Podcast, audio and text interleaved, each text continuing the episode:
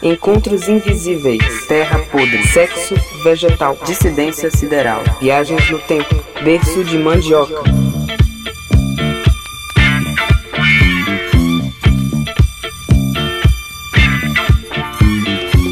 Nhaim. Bom dia, minha galera. É hora do almoço e se você tá no Brasil, é importante lembrar que almoçar é um privilégio. Eu sou Jonas Van, cozinheiro e artista cearense. Faço parte do coletivo Universidade Desconhecida, que articula cozinhas acidentais e promove, a partir da comida, encontros e discussões para questionar o poder colonial. Que caia.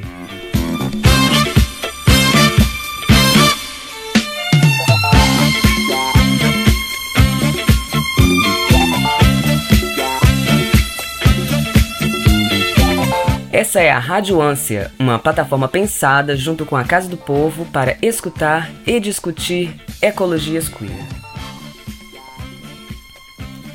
No episódio de hoje, temos um bate-bafo com Gil Porto Pirata e Mogli Saura sobre potências do recicle, porno recicle, ecologias interseccionais e alimentação.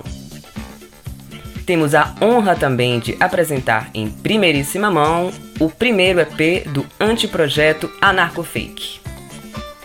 E ainda faço a leitura de um trecho do texto Modos Artísticos em Intersecções Ecológicas, de Mogli Saura.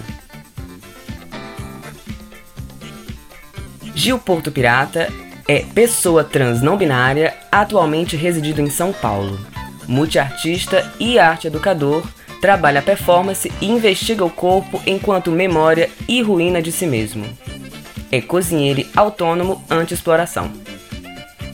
Mogli Saura é artista experimental e independente das áreas da performance, ritual, música e escrita. É também instrutora e estudante de yoga, permacultora e pãe de matilha. Anteprojeto Anarcofake é um projeto musical e performático experimental. Aborda temas críticos em relação ao mundo colonial, tal como suas sequelas de modo geral, localizando seus resíduos em segmentos de luta, apontando limites a fim de transpô-los. Então, vamos que vamos de música do Anarcofake e seguimos para o nosso bate-bafo.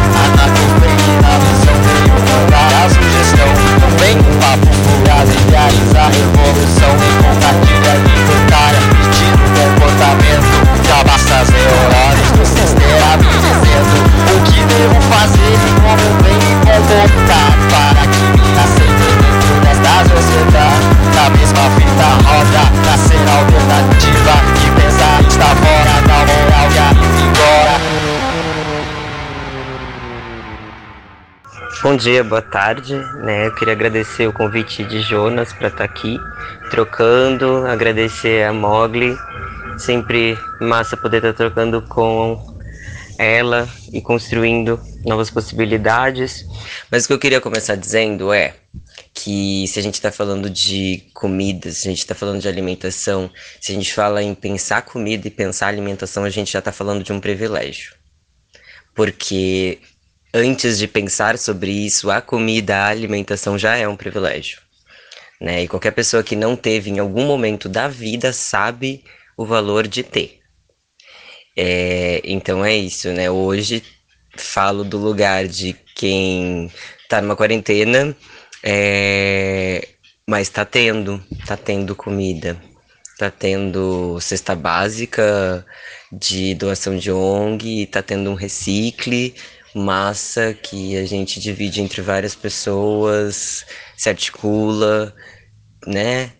E então é isso, assim, é, é sempre pensar que a gente já, já tá um passo um passo do privilégio à, à frente sempre quando a gente está falando de comida, porque a fome, para mim, ela é um dos braços da instituição Estado sistêmico, sistema CIS. Localizando, assim, eu sou uma pessoa que eu nasci no Sul, nasci no Rio Grande do Sul, então é, quando a gente fala de alimentação, o monopólio da carne, ele ele rege os costumes alimentícios é, por lá e é, é muito, muito forte. Então, para mim, a minha relação com a comida, de uma pessoa que vem de um histórico de distúrbios alimentares, de ser bulímico em algum momento da adolescência, É, eu me reeduco, eu penso e repenso a alimentação a partir do contato é, com. Não, não necessariamente com a teoria, mas com o pensamento é, anticolonial, anti-exploração e anticapital. E a partir do vegetarianismo e do veganismo, que resumindo, tenho aí uns 10 anos de caminhada, é, que essa reeducação alimentar é, me reeduca enquanto pessoa e transforma a minha relação com a alimentação, com a comida. E, então aí de 10 anos para cá, no caso, é, tô nessa tô nessa construção, mas o recicle, eu fiquei pensando, né, onde que, quando foi a primeira vez que eu fiz recicle, assim, eu não tenho uma memória exata, porque era uma movida é, cultural, libertária, que daí já em Porto Alegre, já com 20 anos, 20 e poucos anos, é, que se construía, a gente fazia eventos culturais, é, feira do livro anarquista, é, várias movidas, várias ocupações enquanto centros culturais, e dentro dessa movida coletiva e libertária, é, a possibilidade de produzir comida para uma grande quantidade de gente, ela vinha sempre de um recicle, de uma xepa. Então é dessa movida que eu carrego o aprendizado, mas ele, eu enquanto uma pessoa transmigrante, que já circulei em vários outros espaços, é, carrego né, essa vivência comigo a partir daí. E de fato a relação com a comida é a partir do recicle, pensando que vindo do sul e que se o prato principal tem que ser a carne, essa carne ela não tá no recicle, né? E então eu paro de comer carne porque não compro, por não ter dinheiro na época, e ela começa a me fazer mal. E da mesma maneira aconteceu com lácteos, com ovos. E o meu corpo foi pautando a minha alimentação, e daí também um processo de autoconhecimento, autoescuta, que por si só já é antissistêmico, porque não somos educados para isso, né? Então, acho bem importante pensar que a prática do recicle e transformar um recicle à base da sua alimentação modifica também, né? Porque não é pautado nessas grandes indústrias. Pelo contrário, você tá, se você vai para feira, você está em contato com pessoas que estão no máximo terceirizando dos das pessoas produtoras, né? Ali. Então, pensando essa, essas outras bases de alimentação, essas outras configurações. É, eu lembro que eu tive uma, uma experiência de passar um tempo na Argentina, isso foi em 2012, e lá o recicle era sempre uma questão, era muito diferente até porque tinha a questão da comunicação, eu não falava bem a língua, mas era sempre num lugar assim xenofóbico e difícil e muito difícil mesmo de colocar em prática, assim. Foram uma das dificuldades que eu tive na sobrevivência no tempo que eu passei lá. É, primeiramente, boa tarde, Gil, boa tarde, Jonas, né? Boa tarde todo mundo aí que tá ouvindo esses áudios que a gente está trocando. Eu agradeço muito o convite do Jonas e é uma honra poder estar tá conversando sobre esse tipo de prática, né? É, como recicle, aqui com, com vocês, com o Gil, né? Que é uma pessoa que, enfim, que é um grande parceiro aí e que a gente tem muitas coisas em comum na nossa trajetória. Bom, então começando um pouquinho da minha história, eu sou de São Paulo, ou eu era de São Paulo, né? É, eu cresci na Zona Oeste, na Vila Madalena, um bairro que hoje é um bairro bastante elitizado, né? Até quando eu vivi lá, é, ele estava no processo de gentrificação bem forte e ainda assim já era um bairro elitizado nessa época. E eu conheci o Recicle, inclusive, nesse bairro, né? Eu conheci o Recicle em 2004, é, num, numa, num espaço Hare Krishna, né?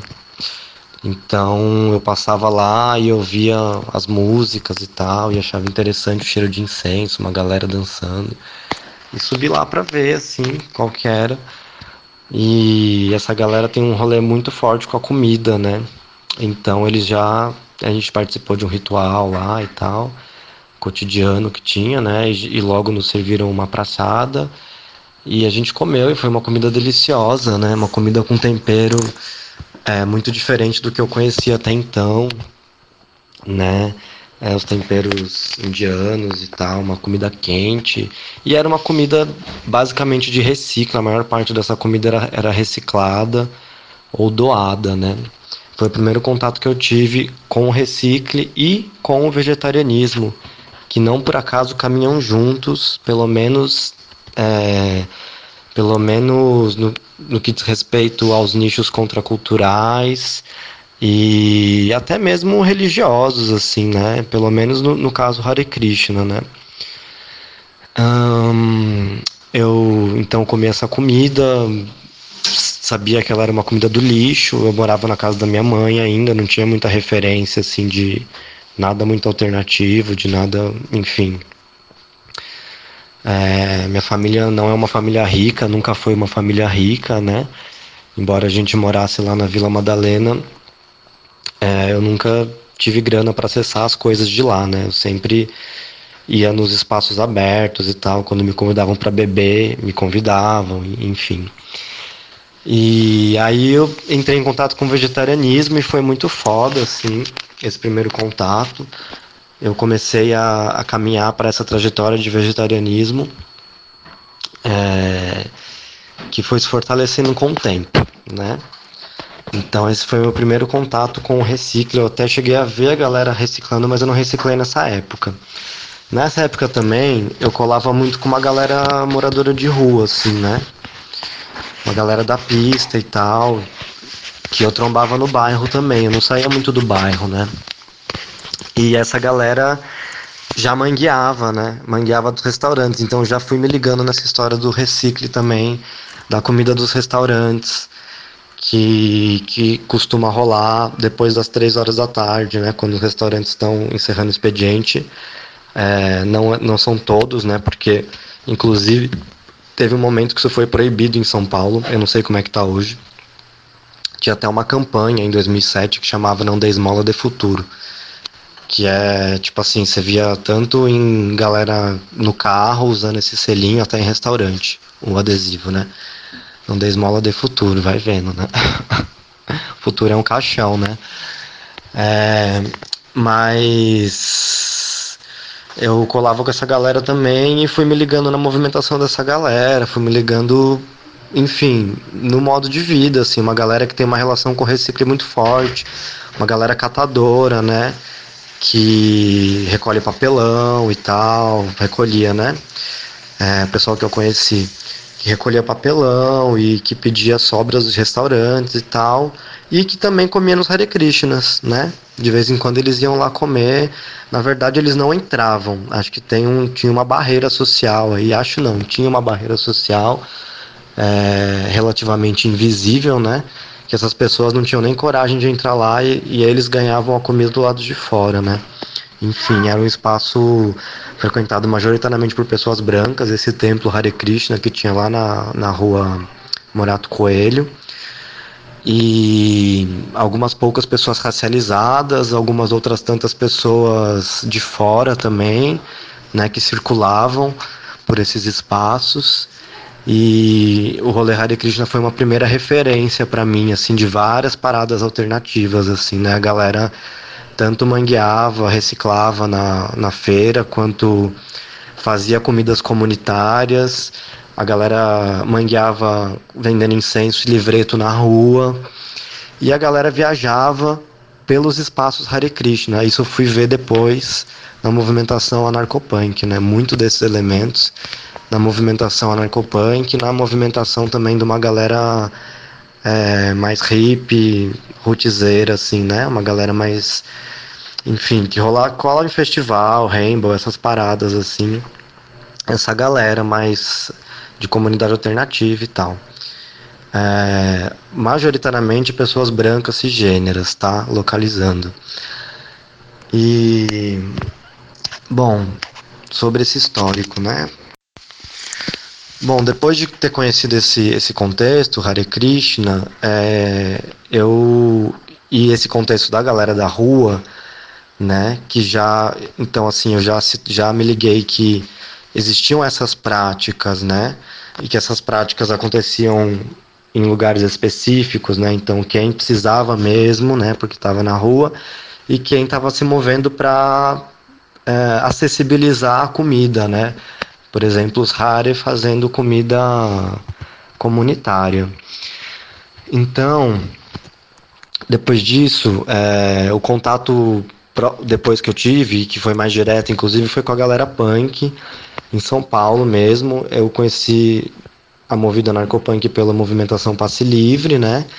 Logo me afinizei muito e comecei a colar junto com a movimentação de ocupação urbana, que eu já pirava muito em ocupação, em 2005 eu colava, eu, eu estudava num cursinho popular, chamava do CEPUSP, e lá eu fiz um meu trabalho de base, assim, é, trabalho não, fiz a minha formação de base, né, política, né, é, bem básica, inclusive, né, bem esquerda, bem branca, enfim, mas foi o que eu tive acesso. E a partir daí eu conheci vários movimentos, conheci o movimento de ocupação urbana, pirei, né? E lá no meu bairro tinha várias casas abandonadas, eu pirava em ocupar essas casas e tal. Mas aí, no final de 2006, eu conheci a galera narcopunk numa manifestação do Passe Livre, comecei a colar com essa galera, né, que foi inclusive pela frente de luta pelo aumento em 2006, final de 2006.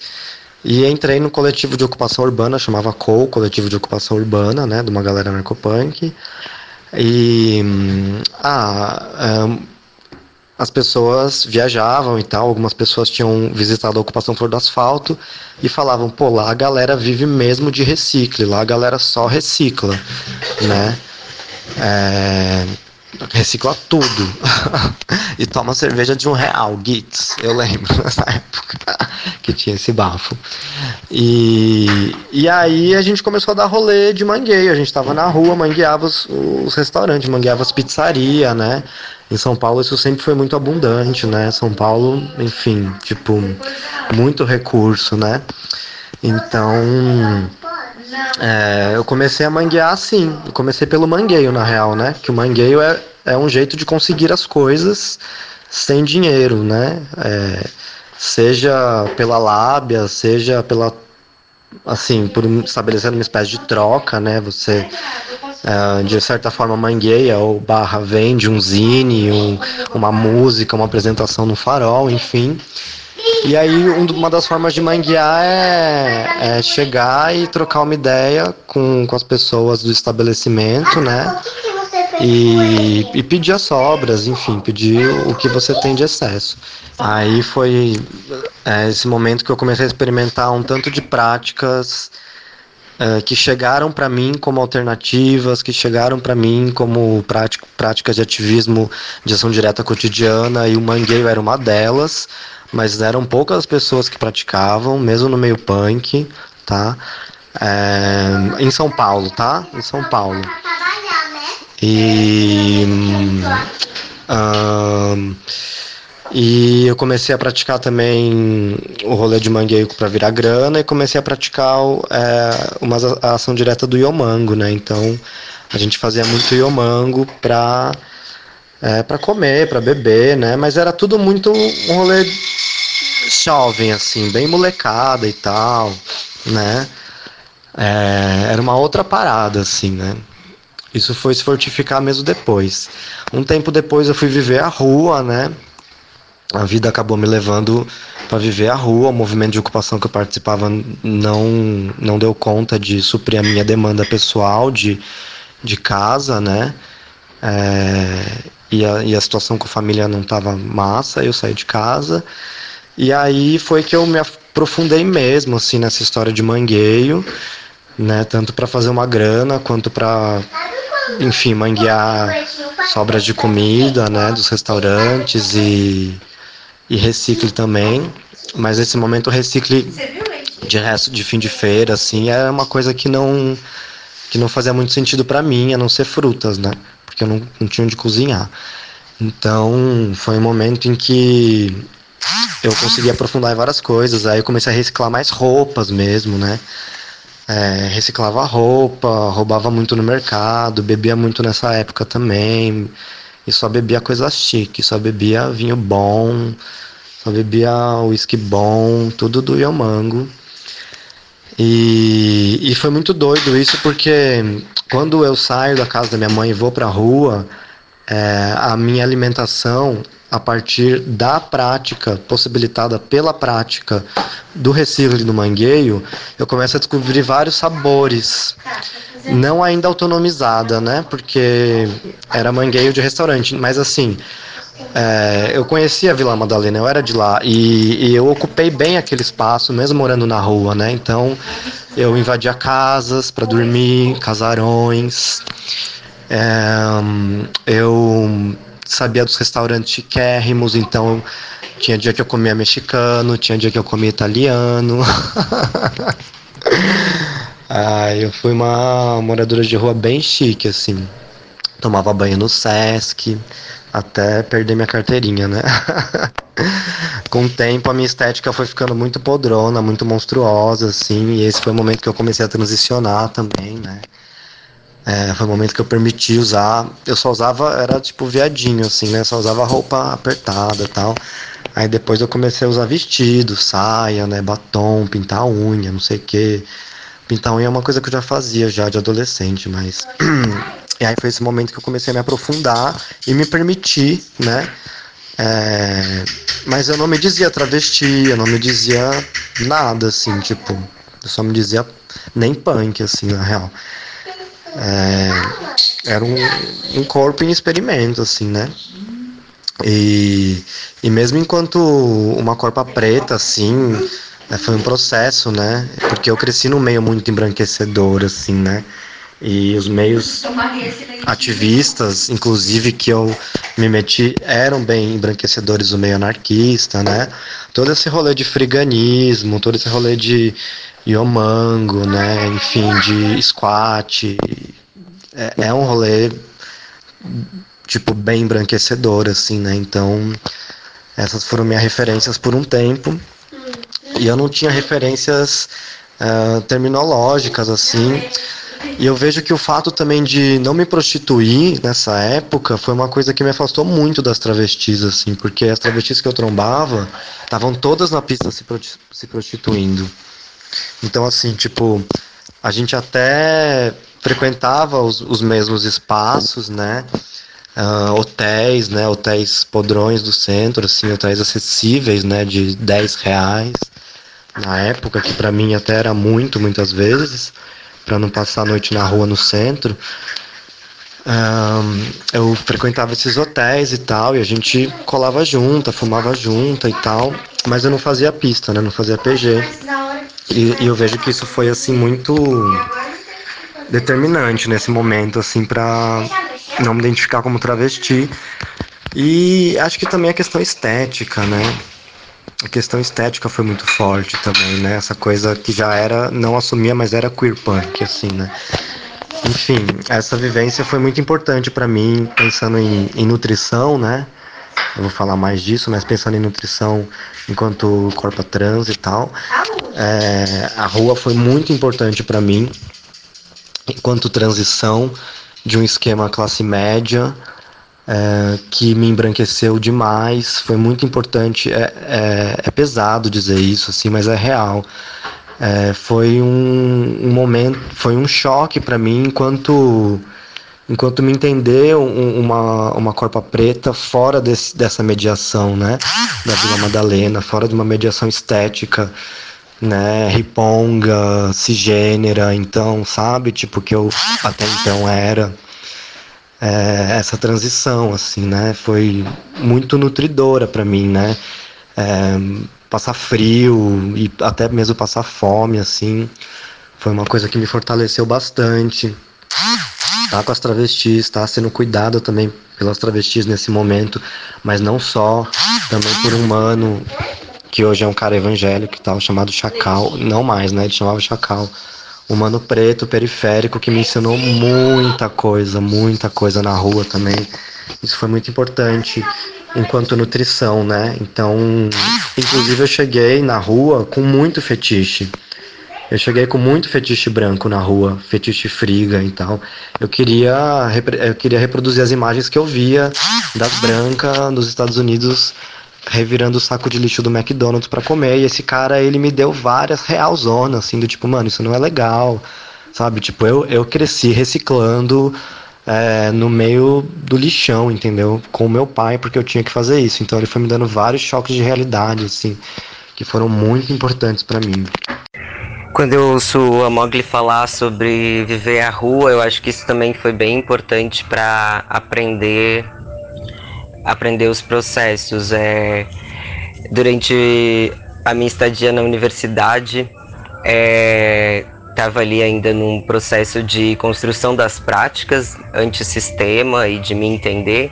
E o meu processo de transição começa no final da faculdade, mas eu só consigo é, me entender enquanto uma pessoa trans e entender os, os atravessamentos que o meu corpo já trazia, já apontava, quando eu saio do espaço da universidade, porque é, uma estrutura binária, é uma estrutura cis, é uma estrutura pautada na heterocis normatividade e branca. Então, quando saio disso, consigo é, de fato ver essas práticas de uma outra maneira também, as práticas anticoloniais que eu quero colocar para mim e para o meu corpo. Então, com 25, 24, 25 anos, isso foi 2015, 2014, 2015, depois do, do grande 2013, de grandes movidas de grandes movimentações. É, eu saio de Porto Alegre. E quando eu saio de Porto Alegre, eu fico um período sem casa, que daí eu vou viver a rua, eu vou viver os interiores do sul até o sudeste, é, vivendo muito a estrada e vivendo muito do recicle. E de fato no Mangueio, que a Mogli cita, é, do farol na época, porque o circo ele sempre foi um, um, um dos métodos de sobrevivência que eu adotei dentro das linguagens, dentro das linguagens que eu pesquiso, né? Sempre o circo se apresenta enquanto um modo de autossustento, é, o farol e o mangueio no farol. E o recicle também no que tange a alimentação, a comida. É, então acho bem, bem importante trazer também que é isso, né? Estar na rua e você estar em contato com pessoal, é isso, eu, uma pessoa socializada enquanto mulher, é, me entendi enquanto uma pessoa trans, então é, estar na rua é uma. São várias questões por causa do machismo, da misoginia e do como as pessoas leem o meu corpo.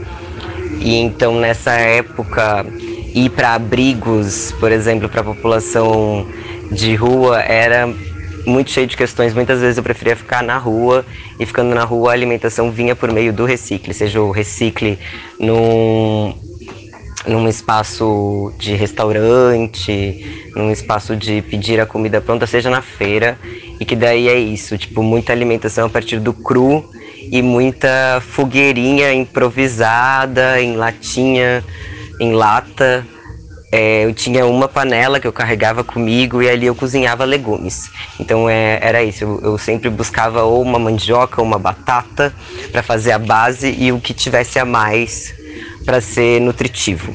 Né? Então essa alimentação pautada no que vem a partir da demanda do recicle também, ela é uma questão de sobrevivência em algum momento e acho que isso ensina uma maneira de cozinha numa lógica completamente é, outra, assim, né? Uma prática libertária e uma prática anticolonial, de você, de fato, ressignificar esses lugares é, do lixo.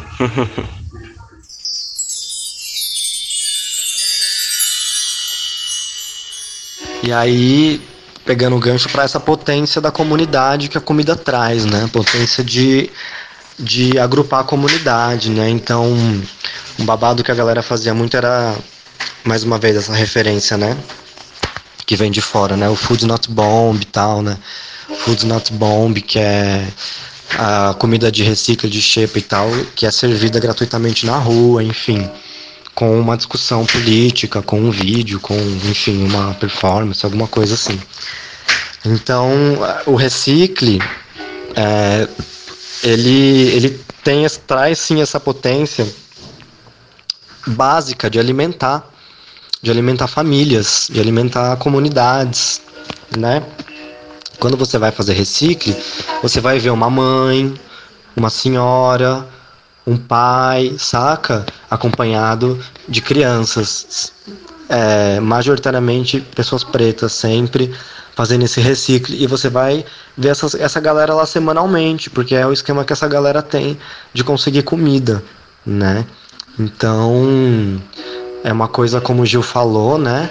É uma coisa que que é básica para muita gente, assim, sabe? Tem muita gente comerciante que vai no Ceasa pegar recicle para vender, para vender depois num, numa feira, numa periferia, entendeu? Então, é isso, assim. Hoje tem várias manas dissidentes, como a galera lá da, do ZAT, né? A minha mana, a Quenda, que produzem com base em recicle, né? E coleta também. É, então acho que é isso, assim, né? O recicle tem uma grande potência, sim. Acho que não não podemos romantizar isso para nada, porque as pessoas que fazem isso estão numa situação de vulnerabilidade extrema, tá?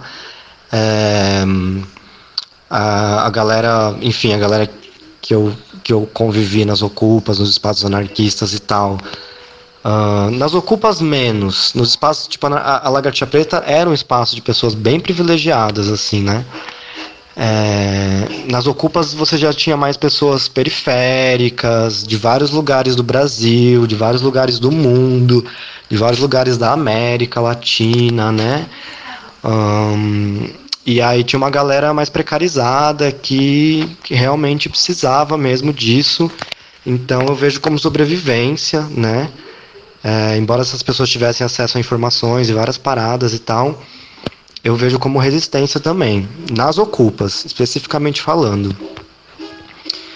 Um, uh, e é isso, assim, acho que essa potência, né, essa potência de alimentação mesmo, de nutrição, sem dúvida, né, e essa potência crítica também, né, da gente olhar e falar, gente, olha o que está indo pro lixo, né, como assim que tem pessoas passando fome? Importantíssimo falar disso, né. Como que as pessoas estão passando fome se a gente tem um excedente de comida que vai para o lixo?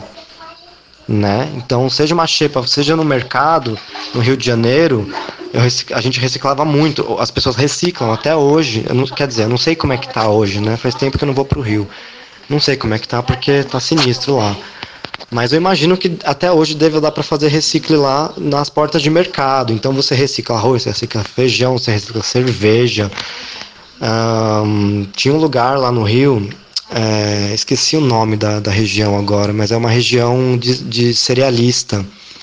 Não é o Cadeg, o Cadeg é uma espécie de Ceasa lá, esqueci o nome. Onde tem lá Casas Pedro, esqueci o nome dessa região, que é lá no centro. Lá a gente fazia reciclos chiquérrimos de farinhas que eu nem sei do que, que é. Tem uns nomes árabes lá. Uns, umas compotas, uns, uns negócios muito chique, assim. Muito chique. Muito, muito chique. Mas, enfim, né? Só para dizer que vários tipos de itens você encontra no lixo. É, lá nesse lugar que eu tô falando no Rio, que eu não lembro o nome, tinha, um, tem um, tinha uma loja de pães que de segunda e quarta sempre tinha pães chiquérrimos, pão sírio, pão árabe. Nossa, vários tipos de pães, vários tipos de pães, assim, integrais, orgânicos. Então, assim, pra gente ter uma noção, né? Do, do quão amplo é o, o, o, desperdício e como isso é sistêmico, né? Como isso está fundamentado como isso faz sentido, isso não está à toa. Eu acreditava, eu ah, tipo assim, no auge dos meus vinte e poucos anos, meus 21 anos, acreditava que é, o dia que a crise pegasse solta, que as pessoas tivessem que reciclar, todo mundo tivesse que ir para a rua pegar o seu, o seu lixo e transformar em recurso, comida, roupa, seja lá o que for, reutilizar, as pessoas começariam a pensar um pouco sobre o ciclo produtivo e isso poderia gerar um, um processo crítico maior que nos levasse a uma pegada revolucionária. Eu não acredito mais nisso, tá? Mas isso foi muito importante para impulsionar minhas vivências e, e todo o meu experimento. É, então, esse elemento crítico ele é fundamental, ele é fundamental. Uh, ainda assim, né, mais uma vez, sem fetichizações, sem romantizações, isso aí é, é para sobrevivência, né? Uh, e uma outra coisa legal falar também sobre, sobre culinária, né? Agora pegando um pouco da culinária. É, sim, a gente vai reciclar com o que tem, a gente vai comer o que tem, vai cozinhar com o que tem, né? Por muito tempo o meu cardápio foi esse, né? E, e para além das coisas que a gente recicla, a gente coleta também, né? A experiência do friganismo me trouxe, não só para mim, para várias pessoas, assim, é, trouxe essa referência da coleta muito forte, né? Então, Tá, quais são as árvores frutíferas disponíveis? Quais são uh, quais são as plantas que estão disponíveis aí no chão mesmo, que você pode pegar para fazer um chá, que você pode talvez fazer uma salada? Quais são as punks que estão aí, né? É, hoje tá, é bem. Hoje esse, esse, esse termo é bem conhecido, né? Punks, né? As plantas não convencionais, alimentícias e tal. Mas isso é ancestral, né? Isso é ancestral. E acho que retomar um, um contato com isso é fundamental também para a gente pensar nutrição, né? É, durante muito durante muito tempo, durante não sei dizer quanto tempo, mas antes dessa porra toda de colonização, a galera nativa daqui, a Meríndia, né, é, viveu de coleta, né? Bom, coleta do que essas, essas próprias etnias cultivaram, né? né? É muito importante ressaltar que essa galera cultivou a Mata Atlântica, essa galera cultivou a floresta amazônica junto com a fauna, né? Então, local. Então, as etnias e a fauna local uh, co-criaram, né? Todas, todas essas florestas que a gente desconhece, né? Uh, eu falo disso no texto também, que eu vou ler uns trechos daqui a pouco para vocês. Daqui a pouco eu falo um pouco mais desse texto. Mas hum, é isso. É... Ah, tá. Sobre, sobre a culinária, né? Então, assim, é uma, uma culinária vegetariana foi impulsionada, uma culinária até vegana foi impulsionada com essas práticas, né? Já que o que vem mesmo são vegetais, né? Legumes, frutas e tal. E isso já é isso por si só já é um grande incentivo ao vegetarianismo, né? É, para além da falta de dinheiro, né? E eu não sou vegetariana nem vegana. Uh, eu fui, enfim, embora minha alimentação seja muito ovolacto, assim, vegetariana, né? É que conforme eu fui vindo para a roça, essa referência da, do leite, essa referência do queijo foi ainda mais em Minas, né? Eu morava em Minas até pouco tempo atrás e, e numa roça mesmo, assim, daquelas que você anda que tem porco na rua, carneiro na rua, vaca, os bichos estão na rua mesmo, no meio da rua. E o nosso vizinho, ele, o seu Itamar e a dona Lucília, eles criam os animais deles lá com o pasto mesmo, né? Eles dão pouquíssima ração. Isso produzia um leite de muita qualidade. Então, é, era uma coisa assim para nós que os bichos soltos e tal era uma outra referência para nós de, de derivado animal, né? Mas, mas sim, eu como carne também. Eu não vou fazer a linha da vegana porque eu não sou. eu como carne também, né? E, e é isso. É, dou preferência para carne de abate, né? Para carne local de abate. Dou preferência para carne que eu abato, mas isso está bem distante da minha realidade nesse momento, já que É, eu, não, eu não. Eu não tô com ninguém agora que, que esteja produzindo. A galera tem galinha aqui onde eu moro e tal. A galera, enfim, tem os bichos aqui, mas é para consumo próprio, né? Eu espero que não pegue mal no podcast, gente, falar essas coisas que vocês são do, dessa linha mais vegan, né? Mas enfim, eu acho que a gente tem que interseccionar essas discussões todas e falar da galera que tá na roça mesmo, né? As pessoas que vivem no mato, não são só pessoas libertárias veganas que vivem no mato, e é isso aí. Mas o Recicle impulsionou muito mesmo uma, uma dieta vegetariana. O Recicle impulsiona sim uma dieta vegetariana, mas mais uma vez, não vamos nos iludir, porque quando você está numa comunidade periférica e insere o Recicle para pessoas que não conhecem, essas pessoas vão reciclar e vão comprar mais carne. É isso que elas vão fazer. E, e é isso aí. Eu acho que a gente não tem que julgar essas pessoas também, né? É, enfim, quem sou eu, né? Embora eu não eu, eu coma carne, isso, isso é, é uma parada assim que muita gente não vai botar fé no que eu vou falar, mas eu não compro carne. Olha só que viagem. Eu não compro carne.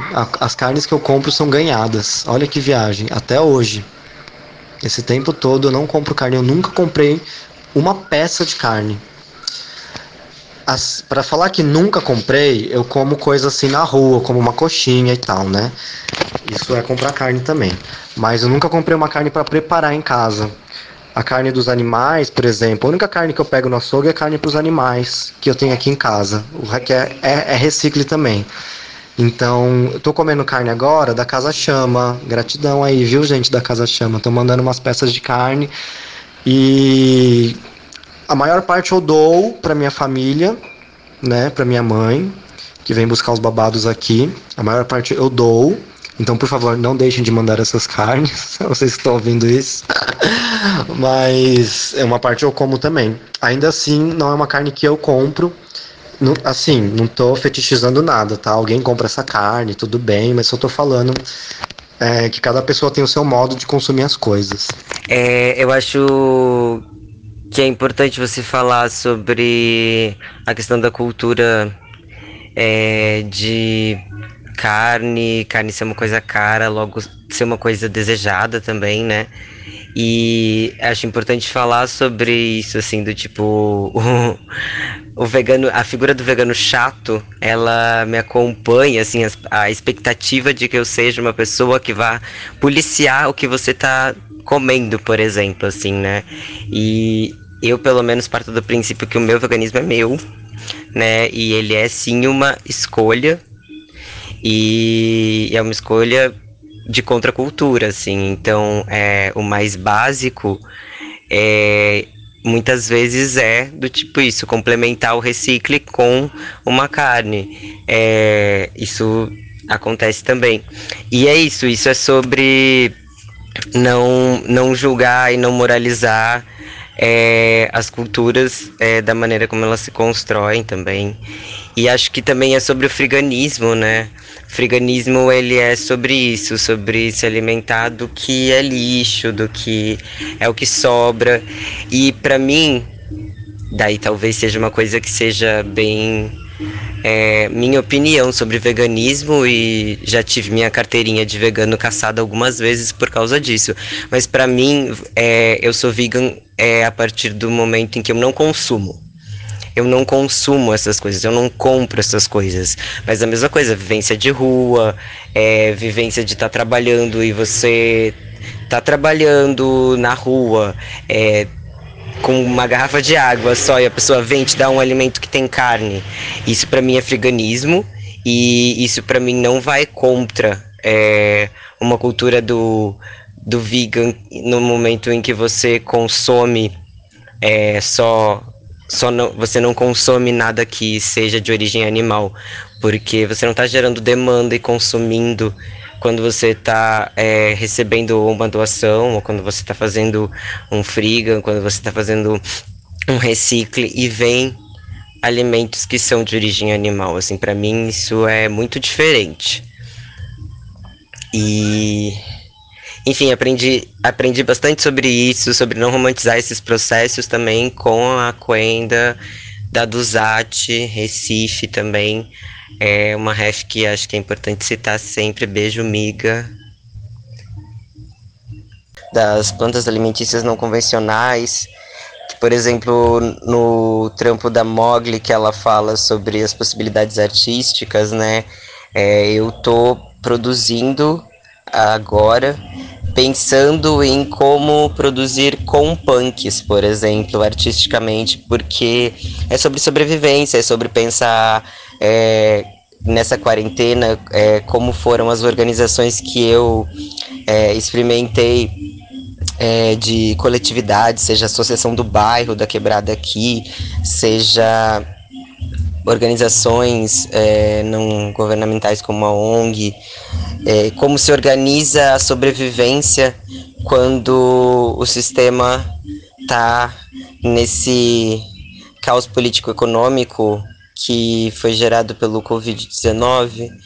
Então, as punks para mim elas vêm num lugar de resistência, sobrevivência e possibilidade. Então construir artisticamente a partir disso, seja instalação, seja alguma coisa bem plástica mesmo, mas não pensando na estética, pensando no trabalhar com matéria viva enquanto possibilidade de de pequenas pequenos cultivos mesmo, né? É, penso nisso, assim, penso, penso desse lugar do urbano, que é onde eu me encontro agora, que não necessariamente é, um, é definitivo e não quero que seja para minha vida, para minha sanidade mental, inclusive. Mas penso agora no lugar do urbano, no lugar de uma quarentena vivida em São Paulo, né?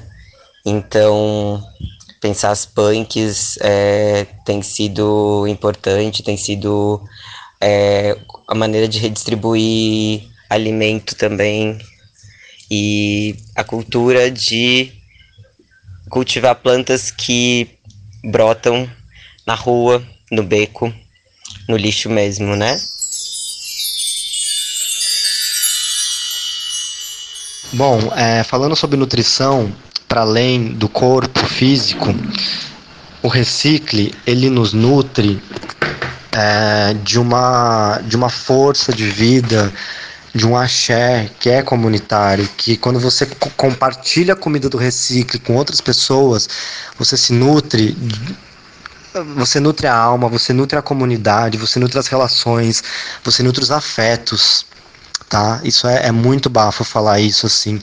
Não só cozinhar e comer, mas fazer o Recicle com outras pessoas é muito bom. As pessoas que doam, é, não é sempre, mas eu vejo que tem gente que tem gosto em doar quando doa, né? Quando você não pega do chão. Fazer o recicle é muito divertido. Claro que tem momentos e momentos com quem você tá, o contexto e tal.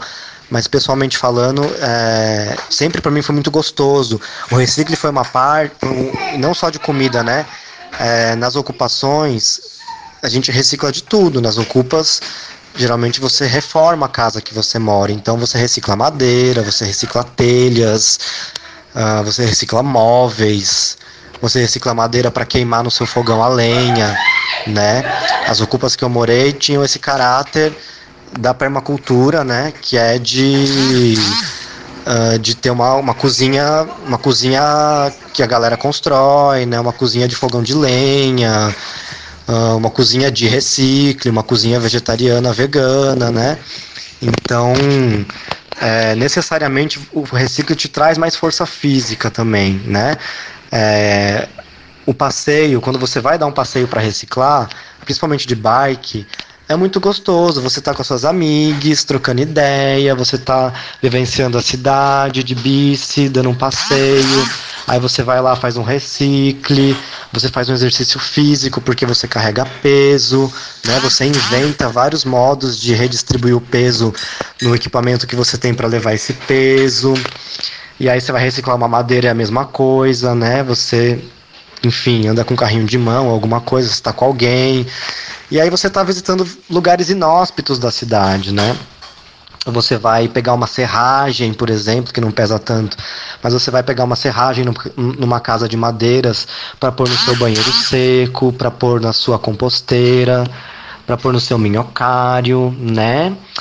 Então, é, é muito importante fazer essas conexões. É, tem uma coisa que a gente faz na permacultura que é. Bom, tem várias coisas que poderiam ser interessantes aqui, mas a leitura de paisagem uh, e o exercício de zoneamento são coisas muito legais que a gente pode trazer aqui nessa conversa. É, a leitura de paisagens é identificar elementos na paisagem, né? Identificar elementos, nichos, enfim. Por exemplo, eu identifico, eu vejo aqui a minha casa, né? Da onde vem a comida que chega na minha cozinha? Esse mapa é grande, então eu vou, vou encurtar um pouco os, os momentos, mas esse mapa, esse mapeamento é grande. É, mas de onde vem a comida que chega até minha casa? Como essa comida chega, né? Então, se você for pensar o, o design, né? O design punk, por exemplo, é, de uma ocupa, você vai ter que cartografar uma região muito grande, né? É, e você vai ter que cartografar uma série de relações que estão imbricadas nesse conseguir a madeira para o fogão a lenha, nesse conseguir a, a xepa ou o recicle para a cozinha, né? Uh, desse conseguir, seja o que for, para estar tá alimentando, para estar tá nutrindo o seu espaço, a sua corpa, a sua comunidade. Então, é, o zoneamento é um exercício legal para a gente pensar esse ciclo, esse, esse ciclo, essa interação entre, entre determinados espaços e fluxos de elementos que vão de um espaço para o outro. Então, assim, só para falar aqui um pouco dentro da ocupa, né? Dentro da, das ocupas, a maior parte das ocupas que eu vivi, que tinham essa pegada anti-civilização e traziam esse elemento da permacultura, claro, a galera criticava muito a permacultura e não à toa. É, e tem que se criticar mesmo, né? Uh, você chega numa ocupa como essa, por exemplo, você vai ver uma. Um, vamos começar pela cozinha, né? Que é o foco do nosso, da nossa conversa. Então, nessa cozinha, geralmente tem um fogão a lenha. Esse fogão a lenha, como eu estou dizendo, ele é, né? Ele funciona por lenha. E aí a comida vai vindo do recicle. Então, você tira as partes que você não vai usar desse recicle e separa num baldinho que vai para compostagem. E aí você começa a cozinhar a sua comida. Então você leva as sobras, o que realmente sobra, né? O resíduo vegetal, orgânico, você leva para a sua composteira e dessa composteira, quando você for reciclar madeira, você também reciclou é, serragem, porque você vai fazer duas viagens em uma, né? Você vai pegar uma madeira para uma possível obra que você esteja fazendo na sua ocupa, você vai pegar uma madeira para queimar no seu fogão a lenha, você vai pegar uma serragem para usar no seu banheiro seco e na sua compostagem. Então, é, é essa compostagem, né, que mais para frente vai virar uma terra preta, essa compostagem, ela vai para a horta, para sua hortinha bonitinha que você tem ali na sua cupa fofa. Então, é, não só a, então é, é, essa, essa terra, né, esse composto que virou terra vai para sua horta, essa, essa, essa horta por sua vez vai dar comida que vai para o seu chá medicinal ou que vai para sua comida, né, enfim, para o seu prato, novamente vai para a cozinha. É, tem mais um, um, elemento da cozinha que é importante também, que é a cinza. A cinza você pode usar também na sua compostagem, tá? A cinza você pode ir estocando também, porque ela é muito boa para um, para limpar, para limpeza. Você pode usar cinza para lavar sua louça, você pode usar. É, tem que tem um detalhe, né? Não é toda cinza que vai ser usada para toda coisa. Pra, é, peraí, meu amor, peraí. É, tem tem coisas que são queimadas, tem madeiras que vêm com agrotó, agrotóxico, é louca. Tem madeiras que vêm com elementos químicos fortes, né? É, eucalipto tratado, por exemplo, com venenos que, que, enfim, talvez não sejam muito bons para algumas finalidades. Mas, enfim, é, você vai usar o que você tem. E eu usava bastante a cinza no banheiro seco, tá? Porque como você estava recebendo, como eu recebia pessoas de todo tipo na Ocupa e pessoas que comiam de, de um tanto de coisa e que tinham dietas diferentes e que, enfim, eu achava legal usar a cinza porque ela tem esse elemento de, de desintoxicação, de, de limpeza, né? De. Esqueci a palavra. É, mas ela é usada para isso, para limpar mesmo. Esqueci qual é o termo exato, mas a cinza é um, é um elemento é um elemento muito importante para uh, ah, para limpeza.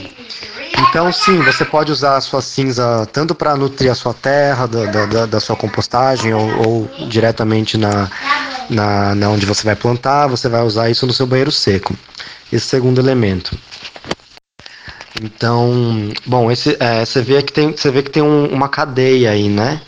Que vai começa, começa pelo recicle, né? Passa por todo o processo, aí você come, né? Aí você caga uh, essa terra, essa, essa merda, né? Que foi pro banheiro seco, essa merda ela, ela é compostada também, tem uma composteira, né?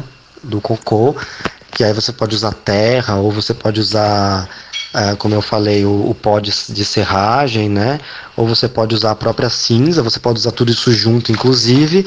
E mais para frente você vai ter uma terra apta para adubar uh, uma árvore frutífera, tá? Não recomenda-se que essa terra seja, seja, usada para hortaliças, nem mesmo para raízes. É, é, o ideal é que essa terra vá para o pé de uma árvore, tá bom?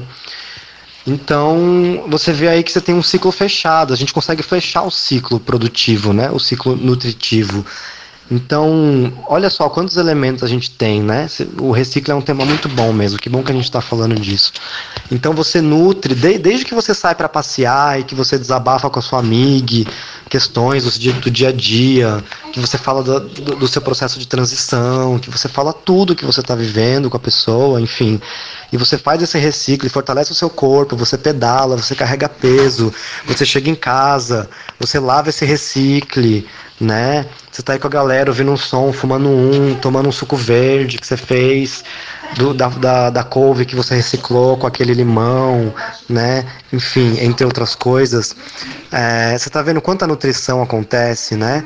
Aí a gente come, a gente chama um almoço comunitário, aí a galera come junta, conversa, e são pessoas de diversas, de diversos lugares que vêm comer.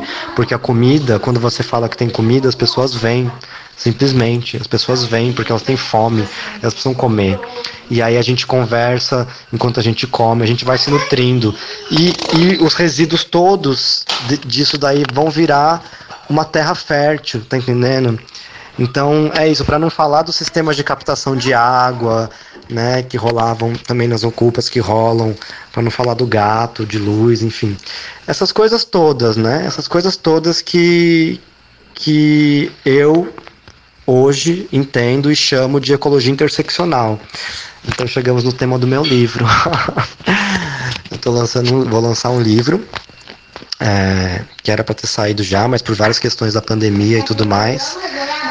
Na verdade, esse livro ele ele é um segundo texto do livro. Então, estou escrevendo um livro que é uma espécie é uma espécie de um, de um TCC que eu estou fazendo. É, uma espécie de TCC que eu estou fazendo é, da permacultura. Eu eu tô na permacultura há muito tempo. Eu estou na permacultura desde 2009. Só que não, né? Porque eu sempre estive criticando a permacultura enquanto enquanto movida ocupa e tal, né? A gente nas ocupações vivia vários elementos da, da permacultura e da agroecologia, mas a gente não poupava críticas à permacultura é, por todo o seu caráter elitista, colonizador, branco, né?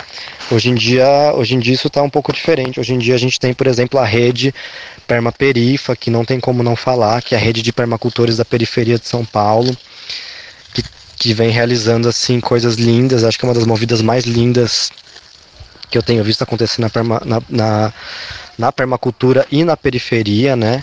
Essa intersecção muito forte de coletivos de agroecologia e permacultura que acho que vai fazer cinco anos a rede, inclusive, viu? Que de repente decide, decidem se encontrar para fortalecer né, as suas ações na, nas quebradas. É, a rede Permaperifa promove encontros sazonais, né, de tempos em tempos sazonais, né, encontros periódicos, né, de, eu não sei agora se está de dois ou de três, que eu fiquei um tempo afastada, que eu estava em Minas, né, mas agora já estou de volta na rede. É, são encontros em dois, três meses, né, de distância, nos espaços de algum coletivo, nos espaços dos coletivos que articulam na rede. E aí nesses encontros rola mutirão, né, para fazer coisas que precisam ser feitas, uh, que vão desde bioconstrução, né, bio e recicle construção, eu diria, né, é, que vão desde manejo em horta ou até mesmo abertura de canteiros, espaços de compostagem, enfim, é uma série de coisas que, de demandas que os espaços precisam é, e eu vejo que aos poucos a rede está se sutilizando também para pensar é, para pensar a dinâmica das relações, né? Então tem isso também, tem essa coisa da comida, né? Sempre uma comida agroecológica, uma comida doada, e essa comida doada, na maioria das vezes, é por, por agricultoras e agricultores que estão somando junto com, com a galera da rede, então a gente vê desde uma galera quilombola, fortíssima assim, né, até uma galera do MST, enfim enfim, pessoas de vários lugares, grupos de vários lugares. Eu não vou ficar falando de ninguém para não falar de, para não esquecer de falar de alguém. Mas enfim, a rede Permaperifa. Procurem, conheçam, fortaleçam essa movimentação. É, tava pegando aqui o gancho quando você fala da Permaperifa, Mogli, é, da questão de estar tá repensando as relações humanas no processo também. Acho bem, acho bem bafo e penso muito, cruzo umas informações desde a questão da anti-humanidade, é, que é uma que é uma coisa que é isso, né? O livro do, os livros do Ailton Krenak, é, que foram lançados esse ano, pensando quarentena, pensando Covid, é, ele traz isso, né, de que o vírus que ataca o homem, né? E daí pensa, vamos pensar homem enquanto sim um é, centralizador de privilégios, a figura de um homem cis, branco, privilegiado, mas a humanidade, né, tem essa questão de é, muitas vezes a gente se identificar enquanto monstros, né? Então, pessoas dissidentes se entenderem enquanto menos humanas de uma maneira a justamente contrariar essa humanidade que é a humanidade que padroniza, a humanidade normativa, a humanidade que cria expectativas de papéis, é, de gênero, a, essa humanidade que se sustenta na exploração, é, que é especista então essa humanidade, ela é o homem é a coisa mais tóxica do mundo no, no caso, né?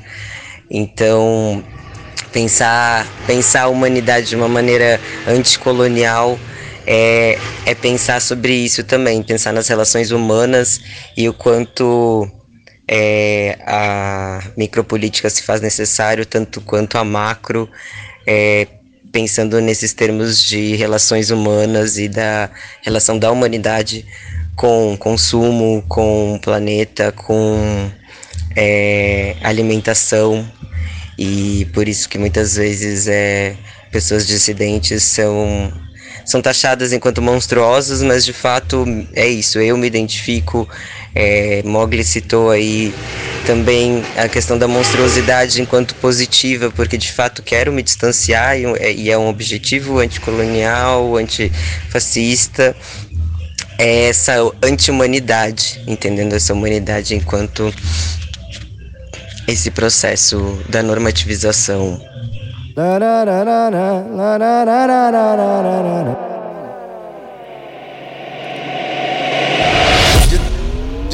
Desaquenda.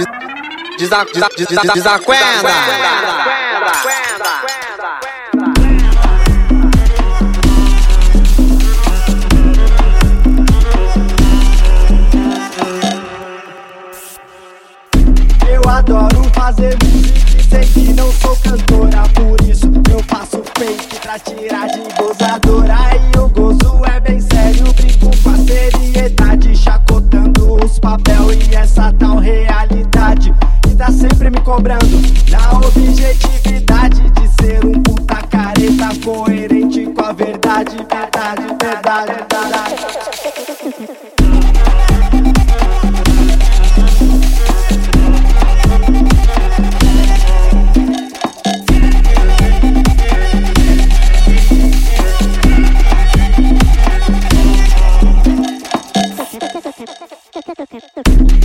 verdade está dada num consenso universal De que tudo tá fudido e tem que ter um ideal E nós devemos lutar e nunca, nunca fracassar Pois a nossa ideia é foda e deve, deve se aplicar Mesmo que a realidade alobre com a nossa vontade Devemos ainda impor um sujeito que é ideal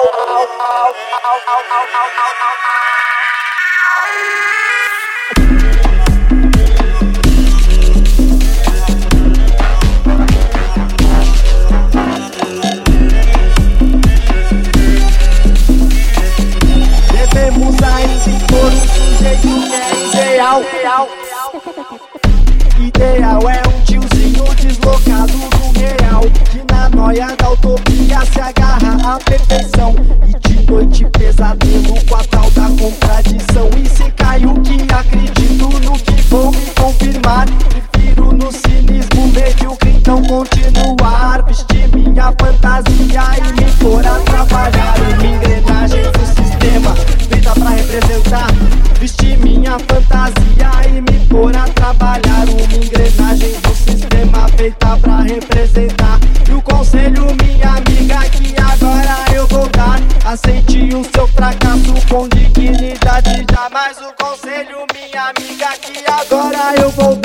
Aceite o seu fracasso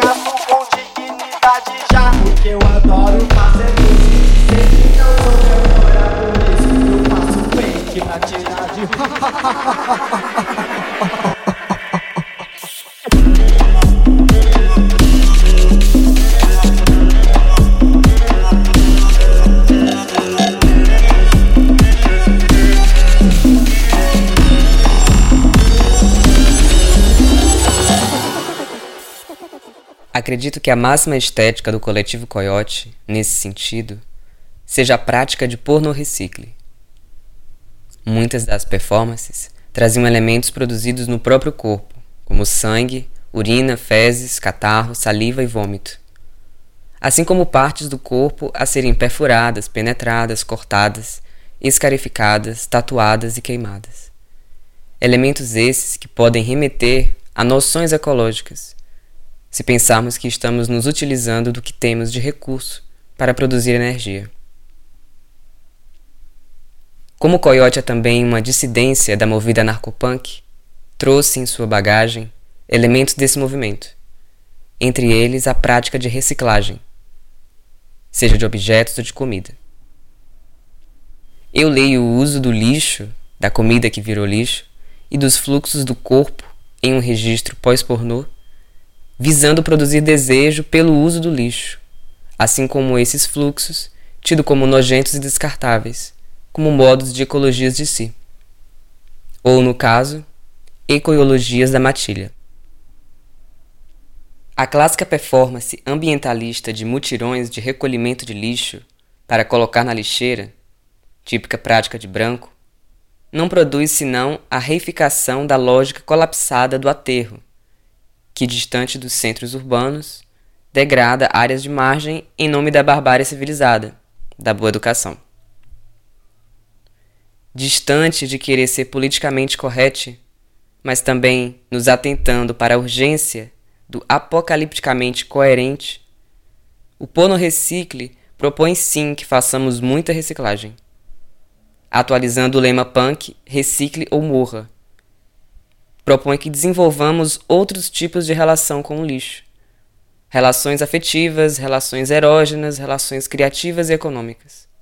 Transar com o lixo pode ser amar a natureza, tão ou mais do que reflorestar e não voltar para cuidar.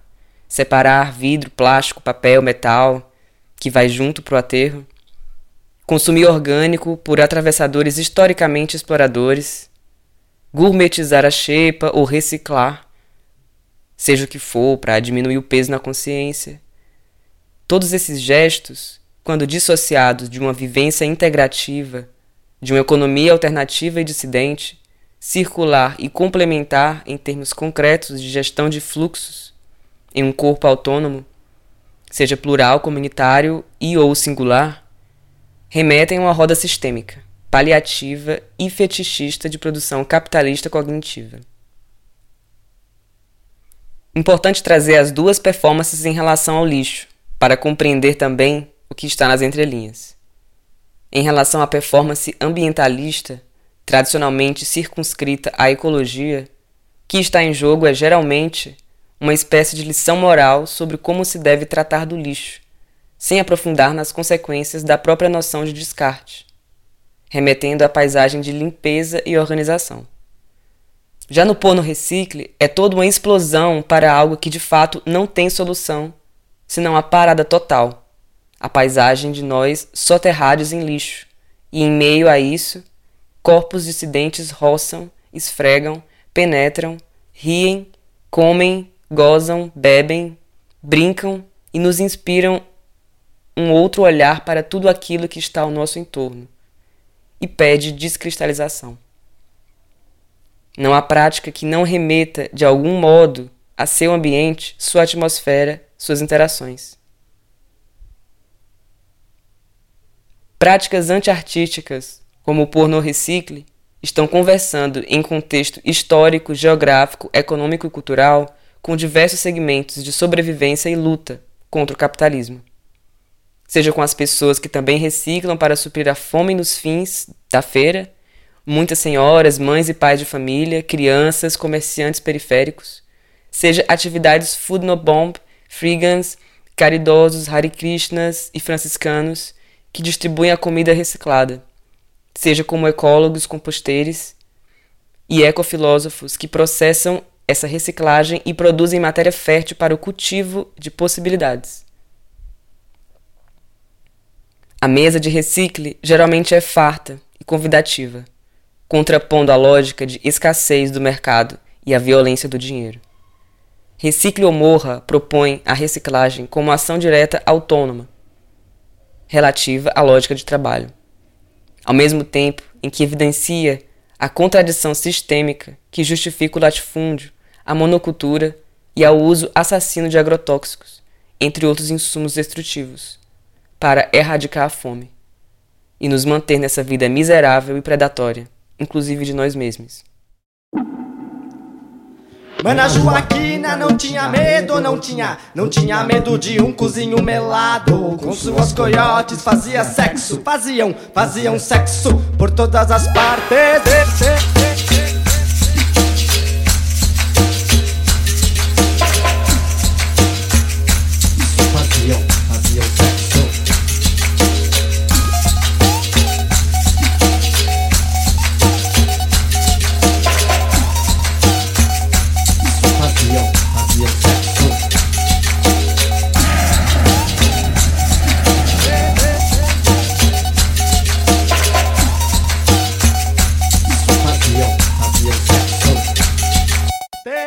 Joaquina curtia mesmo, curtia, curtia mesmo uma buceta cabeluda Com suas coiotes fazia sexo, faziam, faziam sexo. Por todas as partes sobe morro, ladeira, correndo, beco, favela.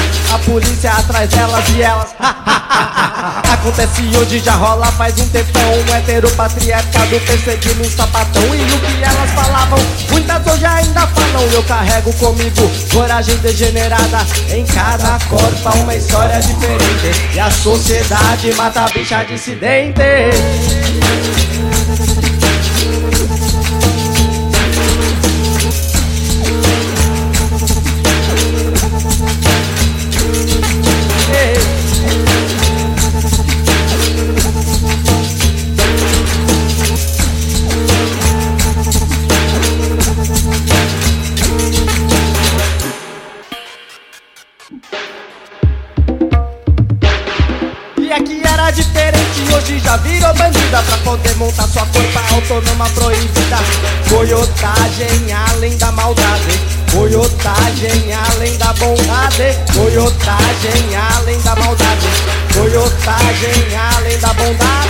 Coiotagem sem educação e classe. Coiotagem sem educação e classe. Coiotagem sem educação e classe. Coiotagem, coiotagem sem educação.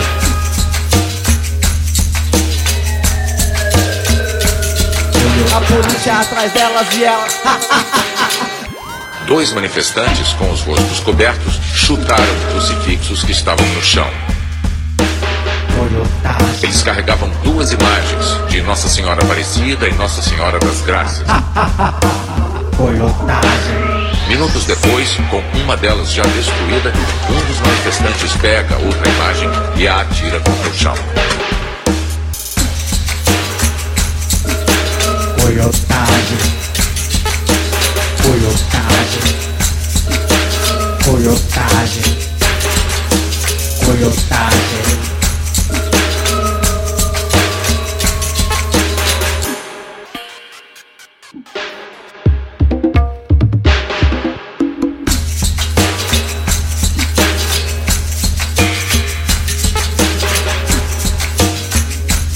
E essa foi a Rádio Ânsia e a gente volta próxima semana com mais bafos aqui no site da Casa do Povo na hora do almoço. Lembrando que existem reprises na terça-feira às 5 da tarde, hora do café. Eu deixo vocês com mais uma música do Antiprojeto Anarcofake.